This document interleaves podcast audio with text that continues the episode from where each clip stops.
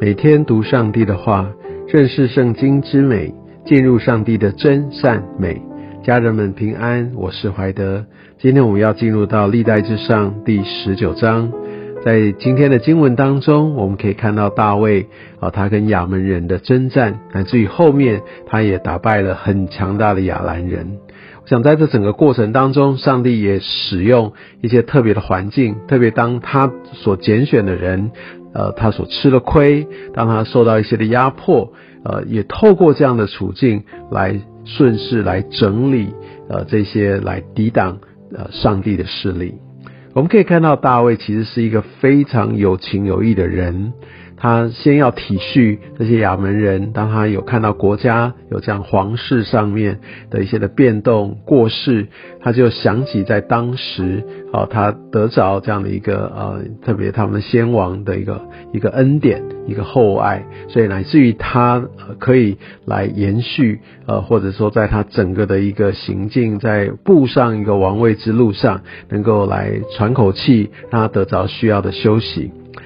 但是我们可以看到，当大卫把这样的一个善意来给出去的时候，其实他不需要这样做，他是一个更强大国家的君王。但是呢，当他选择用恩慈去去待人，但他却被误会。所以很多时候，我们基督徒，也许我们真的是一番的爱，我们主动去关怀，当我们去给予的时候，其实不一定会得到掌声，甚至有些时候是会被敌对的。我想特别在一些破碎的人，他没有办法来领受恩典，所以我们可以相信这个亚门人，他只跟着这一群的他的幕僚们、他的官员们，显然就被这样一个错误的观念所辖制。当大卫要来显明他的恩慈、他真诚的慰问的时候，但他们的心却用恶意的来解读。那也就是这一群的幕僚官员呢，也让亚门王做出一个很草率的，甚至是一个致命的错误判断，乃至于让整个国家遭遇到一个极大的一个伤害。但所以我们需要明白，呃，当我们呃在跟人呃来有一些的对话，有一些的交往的时候，我们是不是愿意有一个恩慈的态度？愿意用上帝的眼光，甚至一个善意的一个方式来解读对方的一些的作为。同一种行为，当我们用不同的角度去批判或自己去诠释的话，其实就会带来呃截然不同的结果。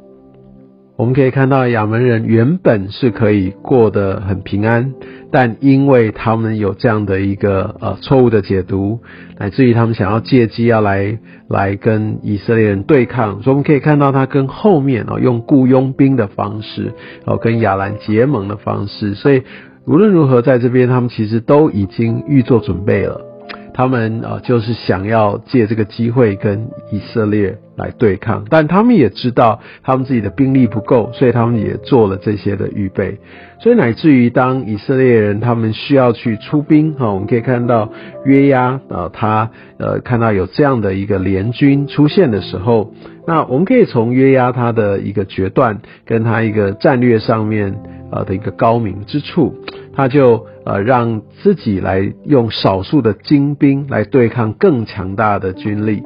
而让另外一方呢，让他的兄弟去来针对那个也许数量比较多，但是他们可能资质各方面比较落后的，比较意思就是比较容易打的人。哦，呃，我想约押是一个很难得的将领，他愿意来挑有挑战困难的事情，那他也。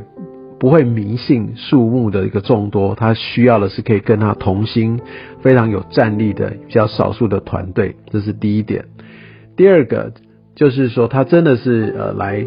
建立这个彼此的这个信任、帮补团队的氛围。第一个，也就是因为他愿意来打难打的人，他愿意承担责任，他不是柿子挑软的吃。然后，呃，他也说好，在这个默契是要彼此帮补，哪一边有缺乏，另外一边就必须挺身而出。所以我们可以看见，他用这样的方式来凝聚整个团队的士气，跟他们的一个呃战斗力。所以我们可以发现，约押他也是真的很有谋略。所以基督徒呢，我们在这世上，我们做神的施工，或者我们来做神所呼召我们的事情，是的，我们仰望神，等候神，但另一方面，我们也需要尽心竭力，然后要愿意来。呃，来把自己的利益放到呃另外一边，或放到比较低的层次。我们需要为了整体的利益。来一起寻求，一起努力。我相信这就是一个合神心意的将领，一个领袖很重要的特质。不是为了自己的一个利益着想，乃是为了整体，为了整个教会、整个团队，甚至为国度的好处而来来做一些的，甚至一些的牺牲。这在神眼中，哈，其实看起来这都是非常有价值的。而且呢，当别人有需要的时候，我要很乐意帮补。有些时候战斗到一半，然后我突然要再来更多的去摆上来去支援，其实是很费力的，甚至是呃不一定感觉上那么公平。但是呢，他却毫无怨言的，而且大家彼此建立起这样的一个默契，这对于凝聚团队是非常重要的一个概念。另外，我想再提一下，就是亚门人他们之所以呃遭遇到这样的一个灭绝哦，那其实有也有一个，就是在于特别我们看到第三节、第四节，当哈嫩听见他臣仆给他的建议，呃，他就把大卫臣仆的胡须剃去，又割断他们下半截的衣服，使他们露出下体，这都是一个极为呃一个卑劣的一个侮辱对方的一个这样的一个方式哦。我想这等于是视同宣战哦，他没有办法呃，你知道来好好的来处理这样的状况，用很冲动的方式来解决。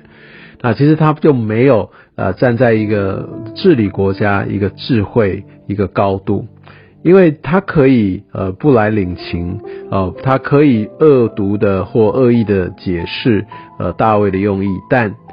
他还是可以有其他的方式来表达，或者不理会，或者应付，但他却选择用一个极端侮辱对方使者。我们都知道，使者特别大使，他其实就代表那个国家的最高领袖。当他用这样的方式来对待的时候，我们就可以知道，这这个国家的之间的关系就只有走向战争之途。所以在很多时候，我们面对呃，即使是一些呃不一样的态度、不一样的立场，那我们还是要非常的谨守，要以礼相待，恩慈的心彼此相待。我相信这可以有效的降低这些纷争的发生。也会让我们更有机会可以进入到呃上帝他的心意跟眼光当中，不然否则用人的血气，用一些极端的方式去处理，其实后面要再收尾，其实就变得非常的复杂。所以我们必须明白，在神里面为什么要维持一个常常寻求神的态度，可以帮助我们不会做出一些呃没有理智，而是一种血气上面的判断。另外来说，想也看到在亚兰王的一个误判，十六节，亚兰人见自己被以色列人打败，哦，就打发使者把另外一边的亚兰人调来，所以呢，就更多的要来抵抗以色列。所以原本他们只被杀败，他们就退却，可能他们的损失是有限的，但是因为他们。呃，不甘心，再一次的来攻击，用更大的军力，我们就可以看到今天这一章的后面，他们经历到更大的一个损失，所以我们真的很需要呃来放下我们的血气。虽然没有错，亚兰他们是外邦人，但我觉得这也给基督徒一个重要的提醒：我们需要很有智慧的，我们需要与神在同一个战线，我们需要去很巧妙的呃来执行我们的战术。而这些的智慧是从神而来，但我们可以从这经文当中，呃，基督徒真的是要尽心竭力的来努力，在每一个环节上面都要规划，然后在执行上面要到位。然而，我们乐意的把结果交给神，即使那个结果跟我们的期待有所落差，但我依然会尽心的来完成我所被托付的。另外，就是在一个真正。呃，坚实强大的团队，让他们需要同心，需要愿意彼此帮补，甚至到一个地步是愿意彼此为对方来舍命。我相信从今天的这段经文当中，看到许多在领导上面一些很重要的提醒。有愿神也透过这些的过程跟经文来光照你我的生命，让我们成为一个真正有智慧、能够呃走在神心意当中的领袖。愿上帝祝福你。